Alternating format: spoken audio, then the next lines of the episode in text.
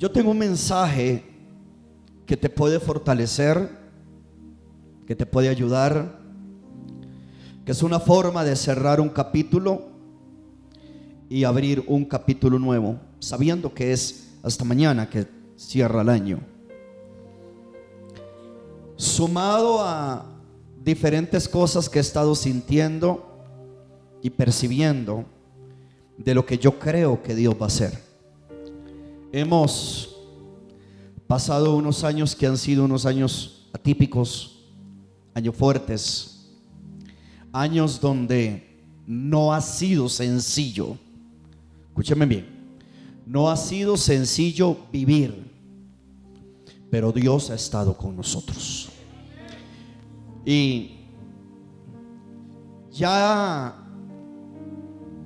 a nivel mundial se habla de, de otro virus. Se presagian cosas que son fuertes. Pero yo soy una persona que creo que el mismo Dios que lo ha guardado hasta hoy a uno, lo puede seguir guardando. No quiero adelantarme a lo que he sentido en mi corazón, que va a ser el ayuno. No se olvide que el 9 de enero, si Cristo nos da vida, arrancamos, pero yo le compartí a la iglesia, creo que fue el martes, que cuando nosotros veníamos de nuestras vacaciones, yo venía orando y venía conversando con Dios. Y hay ciertas cosas que, que yo comencé a sentir y las apunté. Pero no puedo adelantarme totalmente a esas cosas. Debo madurarlas en la presencia del Señor. Pero estoy completamente convencido que por allí es que Dios nos va a llevar. De hecho, el ayuno se llama rindiéndonos delante de Él. Y yo creo que yo creo que el que se rinde delante de Él es porque se va a poner totalmente en la mano de Él y que Dios va a tener también cuidado de Él. Yo creo que el que se rinde, el que se rinde es porque se abandona a la voluntad completa de Dios y que Dios lo va a ayudar, Dios lo va a guardar, Dios lo va a proteger, Dios le va a ayudar. Alguien me está oyendo y Dios lo va a sostener. Mi mensaje se llama con ayuda del Señor. Suena como como contradictorio, pero se llama sal para que entres. O sea, eso, eso como que no tiene lógica, ¿verdad? Sal para que entres. Abra su en, en Hechos capítulo 7, versículo 3.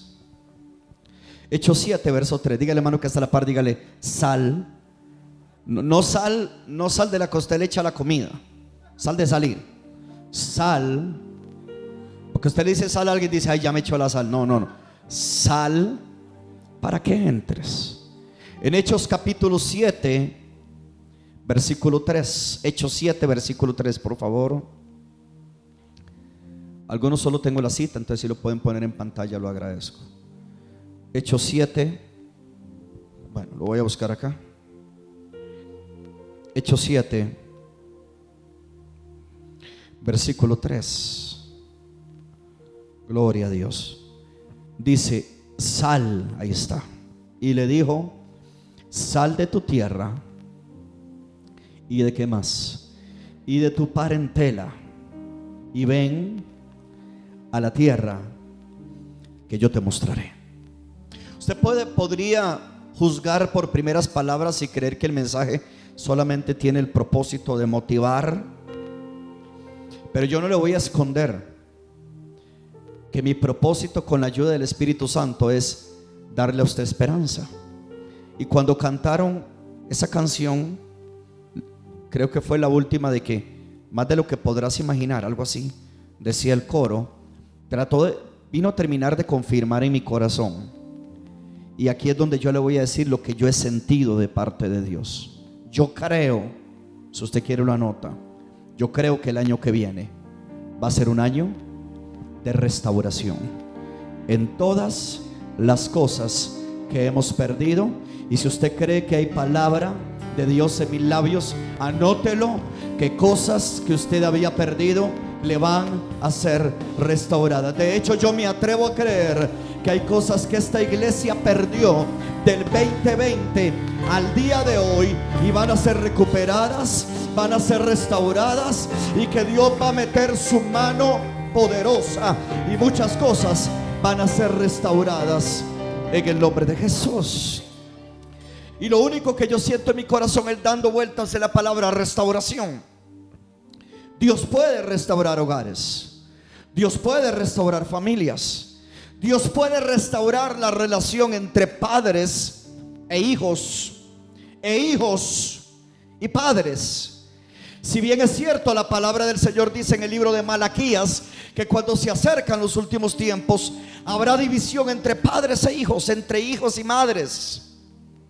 Y uno sabe que es normal que en los últimos tiempos, entre más se acerca la venida del Señor, muchas veces comienzan a haber rupturas Padre de familia, yo creo que usted entienda, si usted ha pasado este año momentos fuertes con sus hijos, no es otra cosa que dos cosas. Número uno, la venida del Señor está cerca. Y número dos, el alcance y la salvación de tus hijos está más cerca. Porque todo hijo que se manifestaba delante de Jesús era porque estaba pronto a ser liberado. Así que cada vez que su hijo se revela, cada vez que su hijo se endemonia, cada vez que su hijo se quiere apartar del hogar, no se frustre, no se deprima, que si viene un año de restauración es porque los hijos van a volver a ser traídos al corazón del papá, van a ser traídos nuevamente al regazo de la mamá, porque donde hay restauración, Dios cambia todas las cosas.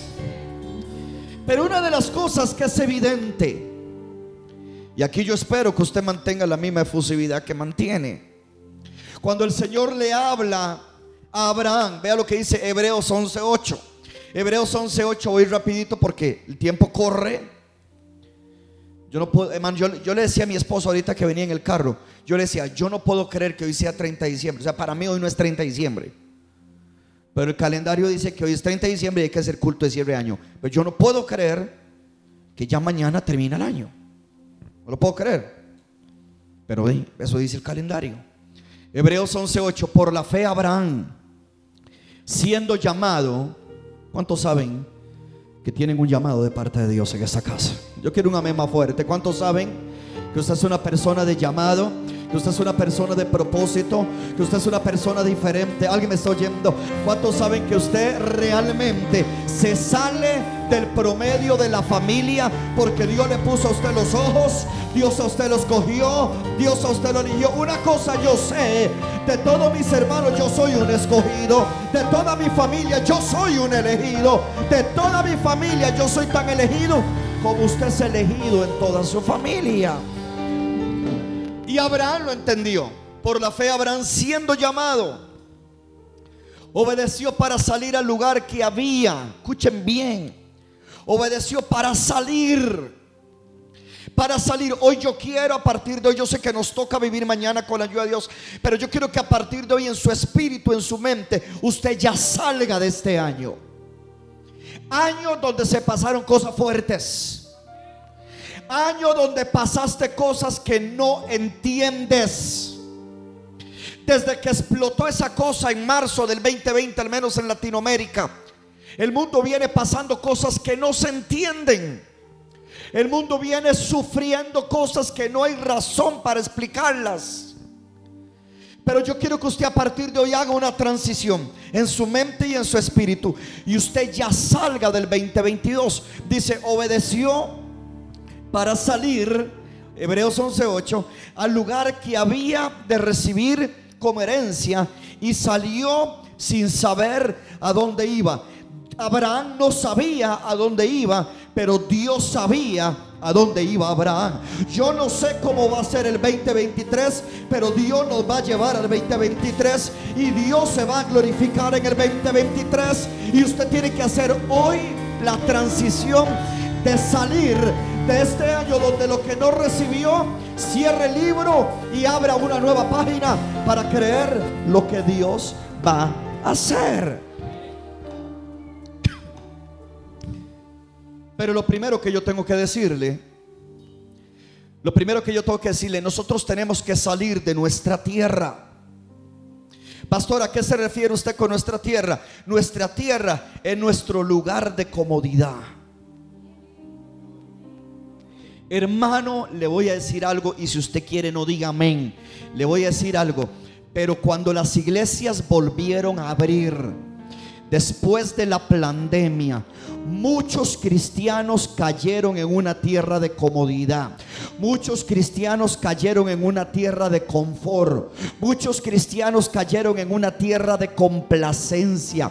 Usted y yo tenemos que salir de esa tierra de comodidad. Tenemos que salir de esa tierra de confort. Tenemos que salir de esa tierra de complacencia. Y tan siquiera volvamos a ser los que éramos antes de la pandemia en lo que nos mejoramos para ser mejores que antes que la pandemia. Y esto es una realidad. Tu tierra es tu lugar de comodidad. Cuando yo montaba el, mensaje en la tarde, el Señor me decía, el problema es que tu lugar de comodidad es tu lugar de estancamiento. Hermano, la iglesia de Cristo está estancada. Existen estudios. Y, yo le voy a decir algo. Cuando yo hablo de estancamiento, no hablo. No estoy hablando, escúchenme bien, cuando yo hablo de estancamiento, yo no estoy hablando del número de cada iglesia. Porque existen estadísticas que todas las iglesias cristianas, escúcheme, yo soy un lector apasionado. Existen estadísticas que todas las iglesias del mundo, sus membresías bajaron una tercera parte. El pastor que tenía 100 miembros le bajó a 70, el que tenía 3 mil le bajó a 2 mil. Y usted se preguntará, ¿dónde están todos esos creyentes? Entonces, cuando yo hablo de estancamiento, no estoy hablando del número de una iglesia. En última instancia, el número, hermano, si algo vino a revelar los números de una iglesia no son importantes, fue la pandemia. Porque iglesias de miles de personas se vaciaron por personas que no tenían fuerza, fundamento y no conocían a Jesús. Entonces, ¿para qué miles de personas? cuando yo hablo de estancamiento, yo no estoy hablando del número de la iglesia. Cuando yo hablo de estancamiento, estoy hablando de nuestra vida espiritual, que podemos caer en un lugar de comodidad, de complacencia y nos estancamos. Dios tenía un plan con Abraham como Dios tiene un plan contigo. Hasta el día de hoy Dios nos ha guardado. Pero yo no sé si usted quiere creer conmigo. El año que viene tiene que ser un año grande. Tiene que ser un año poderoso. Tiene que ser un año de avance. Alguien me estoy oyendo. Tiene que ser un año de crecimiento. No estoy hablando numérico. Estoy hablando de nuestras vidas. Parece ser que la pandemia lo único que hizo fue enseñarnos a sobrevivir. Cuando Cristo no vino a nuestras vidas para que sobreviviéramos, Cristo vino a nuestras vidas para que tuviéramos vida. Y vida en abundancia. ¿Sabe qué es lo que pasa con nuestro lugar de comodidad? Que nuestro lugar de comodidad se nos hace muy familiar y se nos vuelve muy mecánico. Yo quisiera ver la mano de los servidores, a ver cuántos son sinceros. Incluso los músicos, eh, los cantores, los sugieres, seamos sinceros, llega un momento donde todo lo que hacemos para Dios se vuelve mecánico. Y le digo algo, hermano, le digo algo, no hay nada más aburrido que vivir el cristianismo de manera mecánica.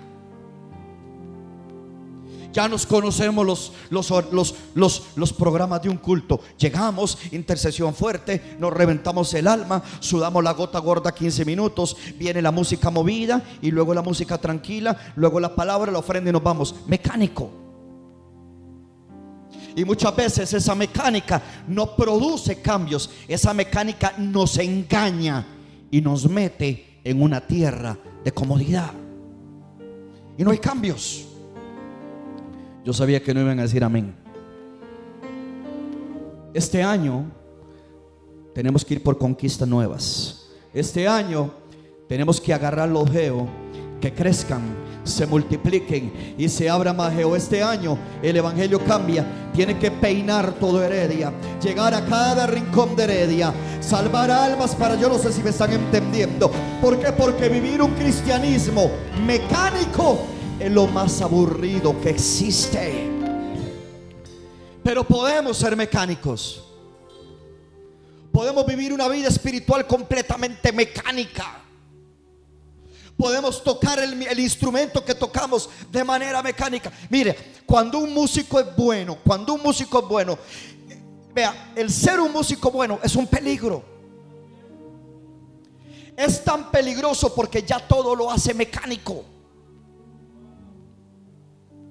Yo conversaba una vez con, con con, nuestro flaquito Aaron. Yo, yo siempre le sigo diciendo flaquito porque usted sabe que yo soy un hombre de fe. Pero él y yo conversábamos y yo le decía, yo me imagino, yo me imagino que un músico, un músico quiere ser mejor músico. Hermano, si yo me devuelvo a escuchar mi mensaje de hace 20 años, yo no predico igual que hace 20 años. Yo le he contado a la iglesia muchas veces, en el 2019 cuando yo viajé a Colombia, en los Samueles, en el suelo, bajo la presencia de Dios, yo le hice una promesa a Dios para mí. Y yo me iba a exigir que si yo era un hombre de la Biblia y yo era un lector apasionado de la Biblia, mi vida se iba a multiplicar en la lectura como nunca antes. Yo sentí en mi vida, esto no es para gloria de hombre, la gloria es para Dios, pero estoy poniéndome de ejemplo yo pude percibir como del 2019 al 2022 mi mensaje, mi palabra y el de nuevo para predicar se aumentó. O sea, yo. ¿Hay, mérito humano? Por supuesto que no. La gloria siempre va a ser para Dios. Pero si tú no te determinas, no le podrías llevar gloria a Dios. Yo hoy le puedo llevar gloria porque yo me determiné a salir de la mecánica. Yo te reto en esta noche que salgas de una vida mecánica a una vida diferente en Dios. No podemos ser iguales. Bajo ninguna circunstancia. Todo se nos vuelve familiar. Podemos cometer el error aún hasta que la presencia de Dios se nos haga familiar. Ya nos sentimos la misma pasión, la misma anhelo, el mismo deseo. Somos mecánicos. Y una vida mecánica es una vida aburrida.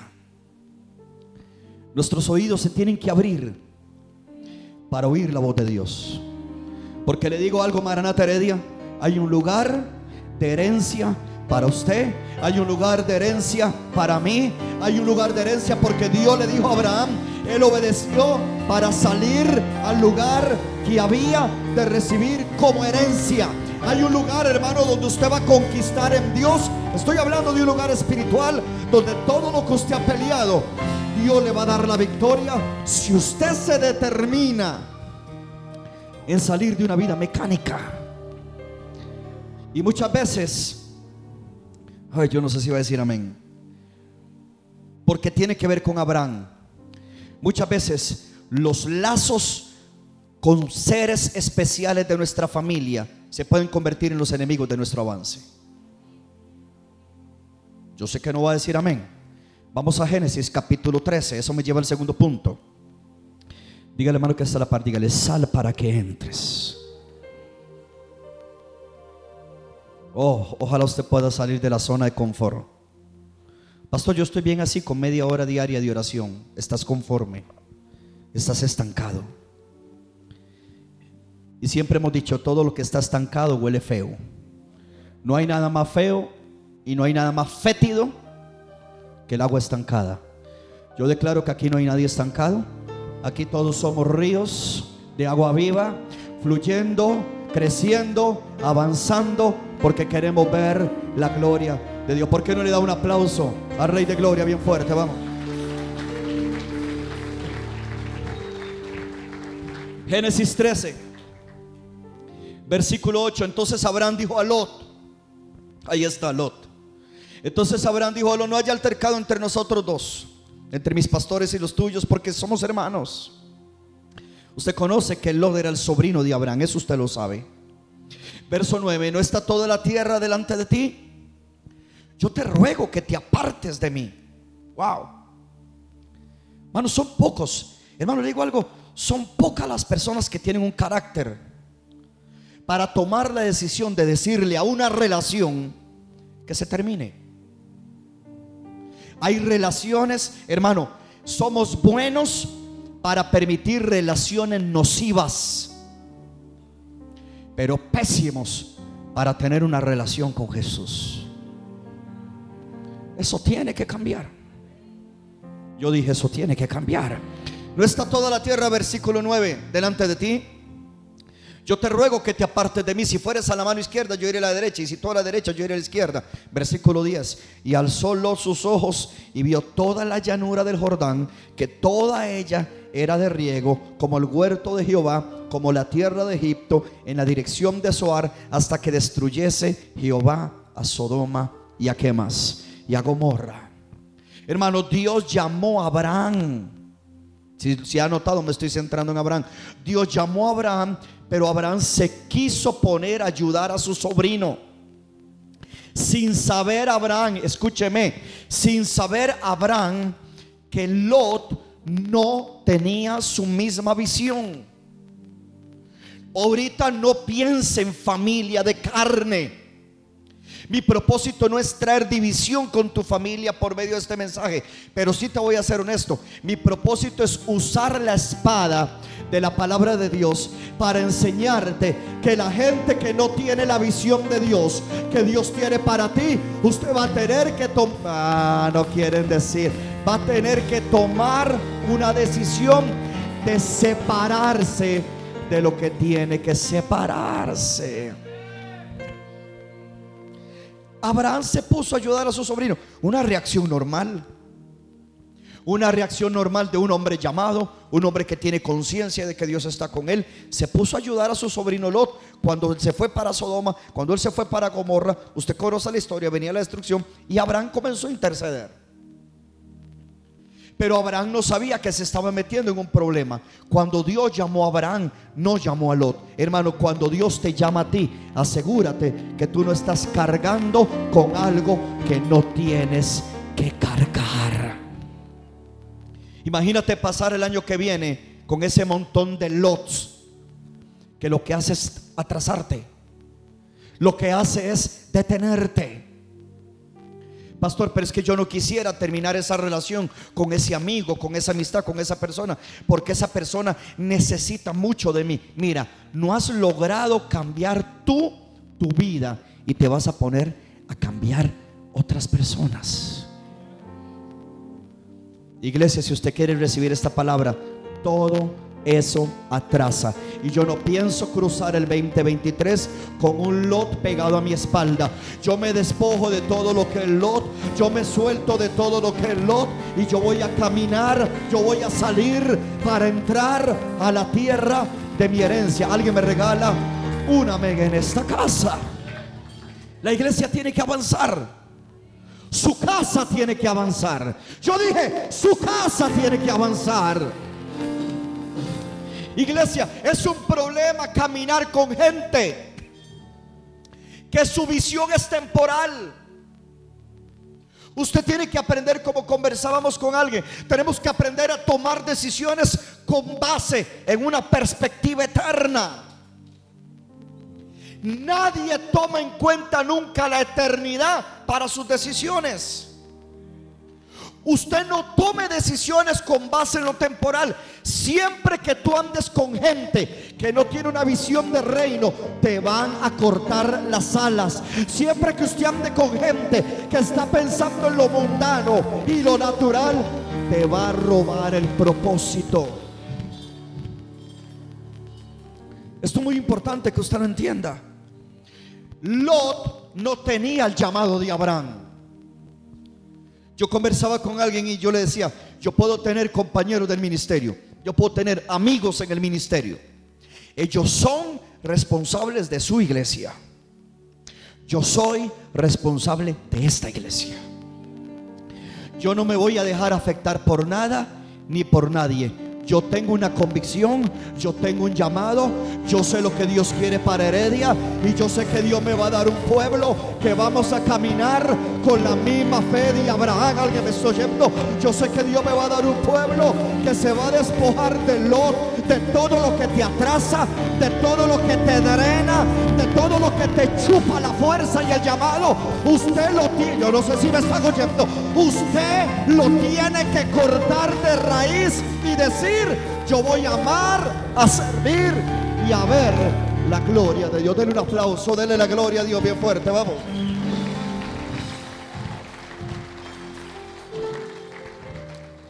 Tienes que aprender, ay Padre, tienes que aprender a dejar ir de tu vida personas y cosas que atrasan tu propósito. Tienes que aprender a dejar ir de tu vida personas y cosas que atrasan tu travesía por esta tierra. Iglesia, cuando usted tiene perspectiva eterna, usted sabe, en el mejor de los casos, si Cristo se tarda, en el mejor de los casos, si acaso llegas a 100 años. 100 años a la par de la eternidad en nada.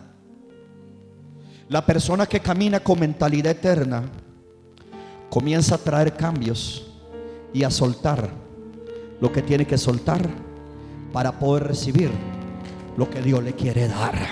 Mientras usted no suelte lo que Dios le viene hablando hace tiempo que tiene que soltar, usted va a mantener sus manos ocupadas. Suelte lo que tiene que soltar y sus manos estarán libres para recibir lo nuevo de Dios.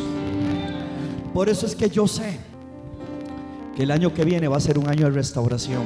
Yo sé que el año que viene usted va a volver a recuperar cosas que había perdido. Es más, yo sé que el año que viene usted hoy, hoy su corazón va a tener un cambio y va a salir, oh, va a salir de un desierto espiritual para entrar en una tierra de herencia y de bendición de Dios. Yo no vengo a traerle palabras proféticas de desastre porque Dios no me ha llamado, ni me ha dicho eso. Ya uno madura esas cosas, hermano. Pero usted tiene que soltar cosas. Yo he estado leyendo estos días, yo se lo conté a usted el martes, o creo que fue el martes. He estado leyendo la vida de David, la vida de Saúl. Pero usted sabía algo. Usted sabía que Jonatán pudo haber llegado a ser un hombre muchísimo más tremendo. Pero usted sabe por qué Jonatán no llegó a ser un hombre todavía más tremendo. El hombre tenía un pacto con David. Tan es así que, que uno de los versículos más impactantes que hasta un bobo del pensamiento tonto de hoy en día lo podría confundir. Cuando él dijo, el amor de Jonatán es mejor que el amor de, mejor ni digo, porque lo agarran de ahí. Pero quiere que le diga por qué Jonatán no llegó a ser un hombre mayor que lo que llegó a ser. Porque Jonatán vivía atado a Saúl. Entonces, escuche palabra de Dios. Cuando a Saúl lo mataron, Jonatán se fue en la tira. Si Jonatán hubiese sido el pastor, pero el papá no importa. Yo sé que usted no va a decir amén, pero cuando de propósito se trata, la familia no tiene que ser tu atraso. Si Jonatán, a como tenía su alma ligada con David, se hubiera ido con David en lugar de quedarse con Saúl, Jonatán no muere. Y Jonatán, a la par de David, hubiese llegado a ser un hombre de mayor influencia en el reino de Dios. Pero como Jonatán vivía pegado a Saúl por miedo, por paternidad, por como usted lo quiera, murió. Hermano, usted no tiene que morir por estar ligado a quien no tiene que estar ligado. Usted puede llegar el año que viene a ser alguien más grande si aprende a cortar lo que tiene que cortar. Bomba. Dios siempre hace eso. El, Espíritu Santo explotó esa bomba adrede para despertar al dormido. Diga conmigo, yo quiero ser alguien de influencia este año. De verdad, de verdad, levánteme la mano. ¿Cuántos quieren hacer, hacer en Dios lo que nunca han hecho este año que viene. De verdad, de verdad. Hay algunos que son sinceros, ni levantan la mano, están. Pues para que tú llegues a hacer lo que nunca has hecho, primero tienes que ser quien nunca has sido. ¿Sabe cuál es el problema de la iglesia? Que la iglesia hace sin ser. Cuando primero deberíamos ser y luego hacer. Ay Dios. Padre, ¿por qué no sabes una, palabra más, una palabrita más motiva? No. No es hasta que tú dejas ir de tu vida. Escuche, anótelo. No es hasta que tú dejas ir de tu vida personas, recuerdos y cosas que te ponen peso, que tus ojos se abren para ver lo que Dios tiene para ti. Voy a repetir eso.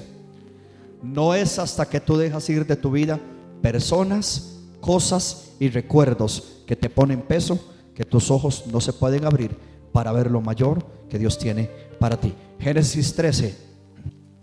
¿Alguien está recibiendo algo de Dios? Se supone que usted entierre hoy el 2022. Génesis 13, versículo 14. Génesis 13. Ay, pastores, que yo no puedo olvidar a, a mi primer novio. De verdad. ¿Y cuándo fue eso? Cuando estaba en el kinder. Ah, no, hermana. Génesis 13, versículo 14. Y Jehová dijo a Abraham, Génesis 13, ¿alguien que está aquí conmigo todavía? Génesis 13, versículo 14. Y Jehová dijo a Abraham, después, es que hermano, la Biblia, la Biblia es bien clara. Después que Lot se apartó de él. Después que Lot, ¿se da usted cuenta que Dios no le habló a Abraham hasta que Lot se fue? Usted está esperando que Dios le hable, Dios no le va a hablar. Hasta que usted corte lo que tiene que cortar.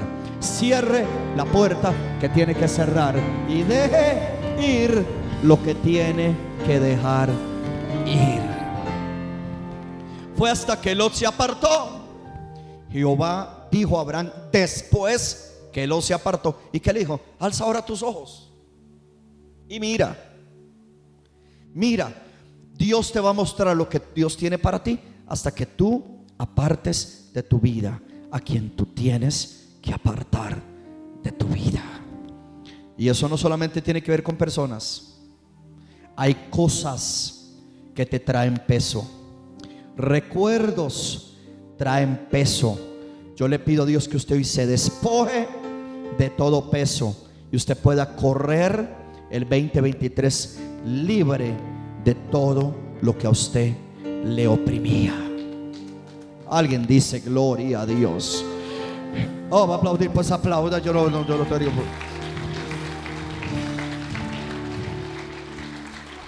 Voy terminando, voy terminando. Todo tiene que ver con salir para poder entrar. Génesis 15, versículo 4. Génesis 15, versículo 4. Pastor, viera que después del culto me terminaron. ese no era mi propósito.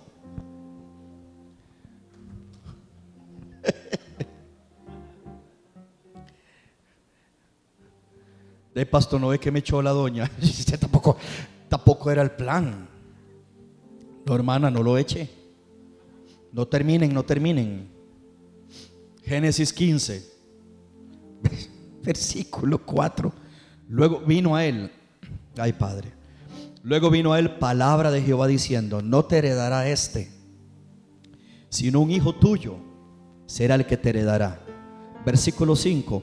Hermano, todos estos versículos los agarré de Génesis para salir, dice, y lo llevó fuera. Y lo llevó fuera. Hermano, hay algo que bendice y es cuando tú vas a un lugar para ver grandeza. Mientras nosotros estemos encerrados en nuestros cajones. ¿Alguien entiende la frase que estoy usando? Mientras usted esté encerrado en su forma de pensar usted nunca va a poder ver la grandeza. le estoy hablando de grandeza. Hay gente que tiene, hermano, como yo dije, la geometría del diablo. Hay gente que tiene círculos viciosos, triángulos amorosos y mentes cuadradas. Usted tiene que salir de una mente cuadrada. Las mentes cuadradas son cajones. La gente dice, no, es que tiene que ser así porque tiene que ser así. No, hermano, Dios es un Dios multigracia. Dios es un Dios lleno de dones. Dios es un Dios que puede hacer las cosas de manera sobrenatural. Yo estaba esperando a Dios por una vía y por lo que veo va a venir por otra vía. Pero ¿qué es lo que pasa? ¿Qué fue lo que le dijo Dios a Abraham? Dios tuvo que llevarlo afuera. Usted tiene que salir del encierro de la cultura, del encierro familiar y del encierro de la religión. Hermano, vuelvo y repito, usted no es venezolano, usted no es colombiano, usted no es nicaragüense, usted no es, usted no es tico, usted es ciudadano del reino de los cielos. Siempre que usted piense como colombiano, usted está metiendo a Dios en un cajón. Usted piensa como beliceño, está metiendo a Dios en un cajón. Usted piensa como nicaragüense, usted cree que no puede conquistar nada. Usted piensa como hijo de Dios y usted sabe que con Dios todas las cosas no, no, va a aplaudir, de gloria. Todas las cosas son posibles. Hay que salir. Yo recuerdo el primer año que yo, cuando nosotros viajamos a Valencia y yo vi aquella semejante iglesia del hombre de Dios en Valencia. Hermano, usted a usted se le rompen los cuadros de pequeñez y usted comienza a soñar con muchas cosas. Porque usted está saliendo, usted está rompiendo sus cuadros. Usted está rompiendo su cajón. Usted tiene que aventurarse a creer que el año que viene Dios a usted le puede dar un emprendimiento nuevo y diferente a lo que usted tuvo. Yo no sé si me está oyendo. ¿Por qué? Porque usted está saliendo del encierro. Usted está saliendo de la mentalidad de cajón. Usted está saliendo de la mente pequeña. Hermano, Dios para bendecirlo usted no necesita un lugar geográfico. La bendición va con usted. Porque Dios, no, no, no, no, no. Porque Dios está con usted. Emprenda este año que viene. No le dé miedo. Yo le estoy orando a Dios así calladito, que nadie se dé cuenta. Y ahora usted se va a dar cuenta. Pero yo comencé a orar este año fuertemente para que Dios a mí me dé un negocio. Gracias, hija. A ti Dios te va a bendecir, mi amor. A ti, a ti, a ti. Los demás hasta que, hasta que le brotó la envidia algunos. Hasta que, hasta que le salió así. Pastor, ¿y para qué un negocio? Para el reino. Para empujar. Para ayudar al necesitado. Para darle trabajo a la gente. Para que Dios me haga a mí una persona bendecida. Más de lo que soy. Y romper esa mente como la gente, ¿verdad? Uno le desea a usted el éxito. Hay gente que ya inmediatamente se le levantó el pisuicas. No importa cuánto pisuicas se levante, así como se levante, así mismo caerá. Porque cuando usted le cree a Dios, usted rompe la mente religiosa. Alguien me está oyendo. Usted rompe la mente de cajón. Dios a usted lo puede bendecir. Sueñe este año que viene. Salga de esa mente de Mickey Mouse para que entre una mente de grandeza. Por eso el mensaje se llama sal para que entres. Dios te quiere mostrar algo más grande que aquello a lo cual tú te estás dedicando ahorita. Por eso es que me gustó ese canto. Porque usted tiene que aprender a expandir su visión. Y esa visión que usted tiene se te tiene que convertir en la sustancia de tu fe. Tengo muchos meses, tengo ya semanas de no hablarles de fe. Meses creo. Pero usted tiene que atreverse a creer que este año que viene usted prospere. Yo dije, usted prospere. Usted emprenda. Usted innove. Usted se levante. Usted puede. Usted puede. Yo dije, usted puede tener algo diferente. romper esa mente. Bueno, pastor, yo, yo soy apellido Pérez y como soy apellido Pérez, Pérez seré. No, no, no, no. Pastor, yo nací pobre, pobre me llevo. Te irás tú. Nosotros nacimos en los barrios del sur, en barrios pobres. Y estudiamos. Crecimos. Digo yo intelectualmente. Ya. Eso solo yo me puedo hacer bullying yo. Usted no se ríe. Usted menos. Pero entonces usted va a terminar el 2023 como terminó el 2022. No. Usted va a terminar el 2023 mejor que como está terminando el 2022. Usted tiene que romper esa mentalidad. Usted tiene que salir de ese cajón. Porque a usted no es un no lo va a heredar un esclavo. A usted lo va a heredar alguien de la casa. Alguien me está oyendo. Eso fue lo que Dios tuvo que sacarlo para que viera lo que Dios tenía para él.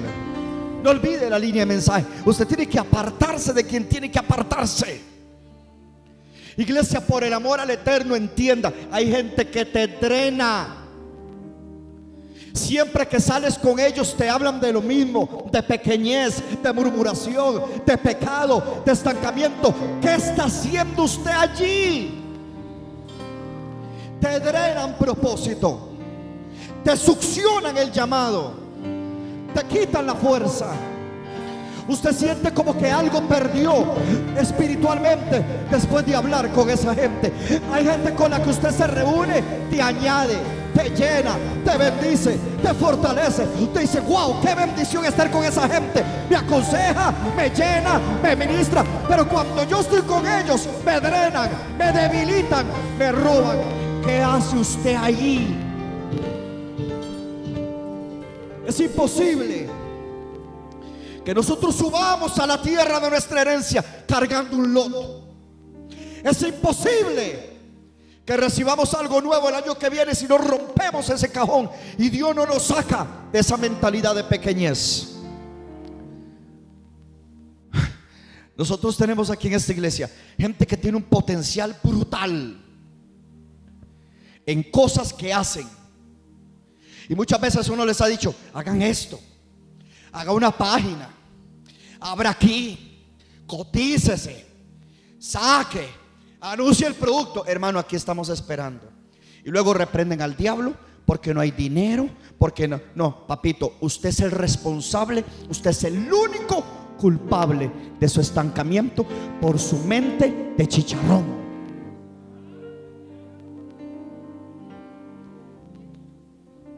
Tiene una mentalidad de pequeñez. Y usted sabe, hermano, todo el mundo ve el potencial que tiene. Todo el mundo ve que basta una página de Instagram, basta una página de Facebook y que empiece a subir las fotos de de todo lo que hace para que comiencen a escribir, pero solo la persona no lo ve. Y los meses pasan. Y los meses pasan.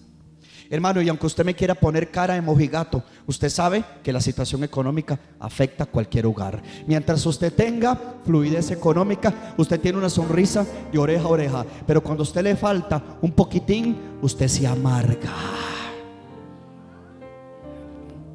¿O no? No, yo sé que usted no. Yo sé que usted pasa en ayuno todos los días, entonces no tiene que comer. Mentalidad. El año que viene vamos para cosas demasiado grandes. El año que viene van a ser cosas restauradas y otras las vamos a conquistar, otras las vamos a poseer, otras las vamos a arrebatar por la fuerza. Filipenses capítulo 3, termino con el cuarto punto. Porque hay Santa Cena y hay algo especial. ¿Alguien está recibiendo algo acá? Padre Santo. Mire con el nivel que ha tenido el grupo en estas anoche y, y aquel, no van a hacer otro navideño en estos días, y aquel especial navideño. ¿Sabe qué es lo tremendo, muchachos? ¿Sabe qué es lo tremendo de que lo hayan hecho también? Que ya yo no tolero algo menos que eso. Para que lo tengan claro. Porque sería retroceder. y sería endemoniarse. Y ustedes no están endemoniados, ¿verdad que no? Porque ya una vez que usted llegó a un lugar, usted no puede devolverse. Eso fue lo que le pasó a la mujer de Lot. Pudiendo salir con. Alguien está recibiendo. Ok. Pudiendo salir, volvió para atrás. Ya yo no tolero nada menos de este grupo. No acepto nada menos. Más bien necesito algo más. Y viene algo más. Tiene que venir algo mayor en los sugieres. Tiene que venir algo mayor en la escuela dominical. Algo mayor en la escuela de formación. Algo mayor en cada hermano. Usted va a ver lo que Dios va a hacer este año que viene.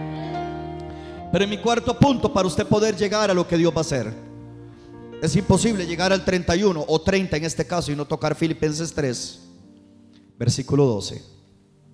No que lo haya alcanzado ya. Nadie, hermano. Nadie. No te dejes acusar ni condenar por nadie. Porque nadie ha llegado a la totalidad ni a la plenitud de su llamado. Siempre podemos dar más en Dios.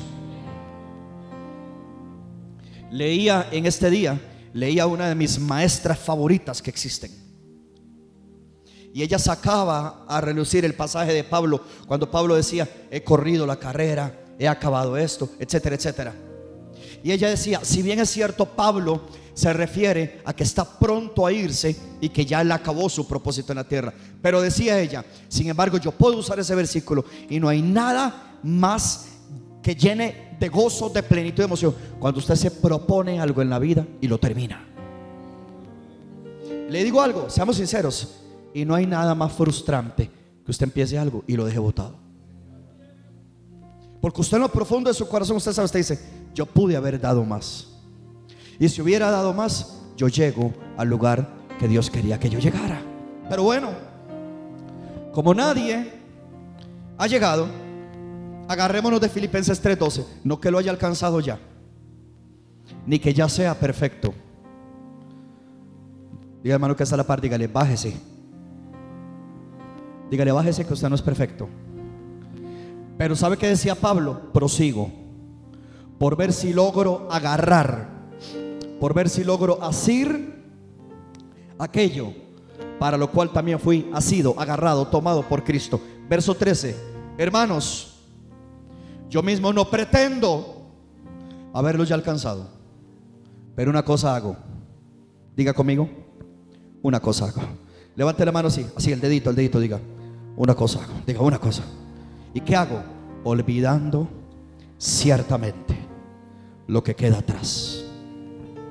Y extendiéndome, aleluya. Extendiéndome como una liga, que te estires.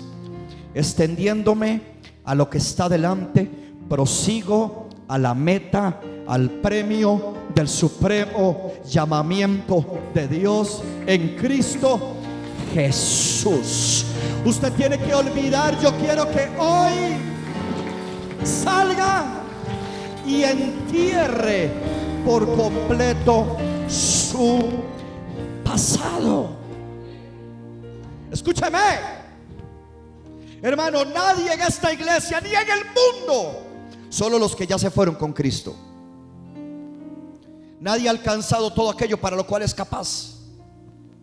¿Y sabe que aprendí yo, hermano? Tanto los fracasos. Porque aunque usted no quiere aceptarlo, todos en determinado momento de nuestras vidas en algo hemos fracasado. Todos nuestros fracasos y nuestras glorias se pueden convertir en enemigos de nuestro progreso. Porque lo que fue una gloria para ti ya pasó. Eso es como cuando una persona viene a, a ti y te habla y te dice, oh, viera que cuando yo estaba en aquella iglesia, tú no tienes una idea lo tremendo que era yo. No, no, no me hables de lo que tú eras. Hábleme de lo que usted es ahorita. Bueno, no, no, no, es que, es que, es que yo era un hombre, yo, yo fluía en lo profético, sí. Si fluías, te saliste. Dime lo que haces ahora. A mí me interesa lo que usted está haciendo ahora.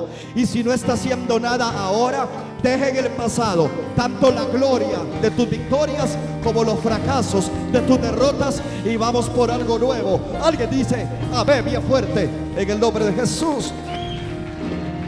Los dos. Bueno, yo se lo digo como pastor. ¿Cuántas cosas podemos creer que podíamos haberlas hecho mejor? Y nos equivocamos. Hermanos, hermanos, por favor, abra los ojos. Nos equivocamos. Tengamos la humildad de reconocer, nos equivocamos. ¿Qué, qué hay de malo en ser humilde? Hay mucho de malo en ser orgulloso. Pero no hay nada de malo en ser humilde. Y en reconocer que en algunas áreas de nuestros hogares tuvimos fracaso. Mira, si, si tu familia no está totalmente metida, en algo estamos fracasando. Aunque usted no quería decir amén. Pero es la realidad. Ahora, ese fracaso a mí no me va a hacer retroceder. Ni las glorias ni los fracasos. Ambas son enemigas del progreso. Y usted tiene que olvidar eso. Y pasó, ya eso pasó. Diga conmigo, ya lo pasado, pasado. Eso le llegó, ¿verdad? Con esa carga, hermanos, esto me lo habló Dios. Con esa carga a tus espaldas, no te puedes mover a lo que Dios tiene para ti.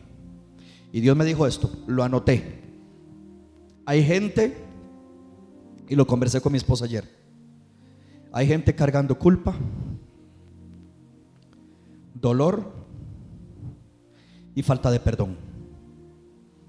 Lo conversamos creo que fue anoche anoche o en la mañana.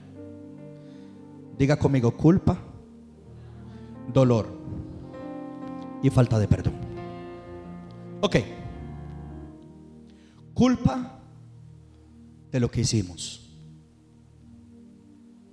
Dios nos perdonó. Quizás hasta la gente te perdonó, pero tú no te perdonas. Hermano, Pocas cosas son tan destructivas como la culpa. Pero juntamente con la culpa hay, otro, hay otra maleta, hay otro equipaje. Hay otra carga que tú tienes que soltar y es el dolor. Pastor, no es fácil soltar el dolor, me lo va a decir a mí. A veces nos hacemos adictos al dolor.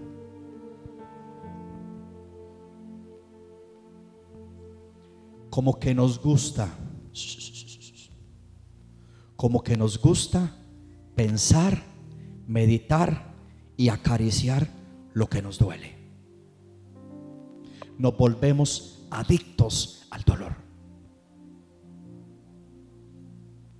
Con todo lo que a mí me dolió de mami, lo de mami, ese dolor cada día que pasa yo lo suelto. Y lo que me queda es una memoria y un extrañar. Impresionante, el que ya pasó por esto, eso no se va. Pero lo que sí se puede ir es el dolor. El dolor sí se puede ir. Porque dice la Biblia que Jesús llevó nuestras enfermedades y nuestras dolencias. No crea que dolencias son solo físicas. Hay dolencias más dañinas que las físicas. Son las dolencias del alma. Y nos volvemos adictos juntamente con la culpa, juntamente con el dolor, no podemos cargar falta de perdón. Si tú cargas falta de perdón hacia alguien, tú estás reteniendo el perdón de Dios hacia ti. Y usted y yo nunca vamos a tener paz hasta que recibamos el perdón de Dios. Levánteme la mano en este año. Escuche la pregunta. Yo sé que no todos la van a levantar porque como Dios me, dio la, gran bendición de tener en esta iglesia serafines y querubines. Pero bueno, levánteme la mano. ¿Quién le falló a Dios este año? No crea, hay unos que no la han levantado. Eso no ahora al final se toma una foto con ese serafín. Te levanto hasta los pies, seguro, ¿verdad? Ok, no por aquello, por aquello. No, yo no vengo acá a acusarte, solo para. Comentario. ¿Cuántos saben de que Dios a usted lo perdonó? Porque lo perdonó. Porque lo, de verdad, no, no, de verdad, de verdad, lo perdonó. ¿Cuántos recuerdan que usted era terrible? y ya Dios lo perdonó. Va, Mainitor, cosa fuerte, ¿ah? Y ya Dios te perdonó. A mí ya Dios me perdonó. A usted también, mi amor. Gracias a Dios, ¿verdad? Culpa, dolor y falta de perdón. A esas tres cosas usted tiene que hacerle chao. Diga conmigo, culpa, chao. Dolor en mi alma y mi corazón, chao. Falta de perdón, chao. Y esas cosas tienen que quedar atrás. Porque lo que está por delante es demasiado grande, es demasiado poderoso, es demasiado glorioso. Y yo necesito correr la carrera con gozo, libre de lo que me hicieron o no me hicieron, de lo que me dijeron o no me dijeron. Dios me ha hecho libre. Dale otro aplauso fuerte al Señor, los que son libres. Mire, no lo cargue para el año que viene. Y lo que queda atrás, déjelo ahí. No se devuelva. No, no, no, no, no, no, no, a recogerlo. Pastor, ¿y qué sucede cuando una persona siempre le vive sacando a uno el pasado? No sucede nada, simplemente es que es usado por el diablo. Te toca decírselo. Mira, yo te voy a decir una cosa, eso era lo que yo era antes. Pero yo ahora soy una persona diferente. Cristo me hizo diferente. Su sangre me ha lavado. Alguien dice gloria a Dios. Su Espíritu Santo ha hecho algo maravilloso. Por eso lo que pasó en el 2022, hoy se cierra un capítulo y viene una nueva oportunidad del cielo para creer, para soñar, para avanzar, para soltar a Lot, para salir de la comodidad, para romper ese cajón en cada uno de nosotros. Y bueno, aquí termino. Pero yo vi que ellos cantaron sobre pasemos al otro lado. Y bueno, yo creo que todo lo negativo que hayamos experimentado de este lado de la vida, aquí se va a quedar. Y Dios tiene algo superior al otro lado, que es en el 2023. Parece ser que siempre lo mejor está del otro lado. Del otro lado del Jordán estaba lo mejor. Del otro lado, hermano, del Mar Rojo estaba lo mejor. De este lado venía Faraón detrás del pueblo de Dios y cuando cruzaran el mar rojo, al otro lado estaba lo mejor. Así que no importa lo que nos haya perseguido, lo que hayamos tenido que enfrentar en este año, el año que viene algo mejor va a suceder en el nombre de Jesús.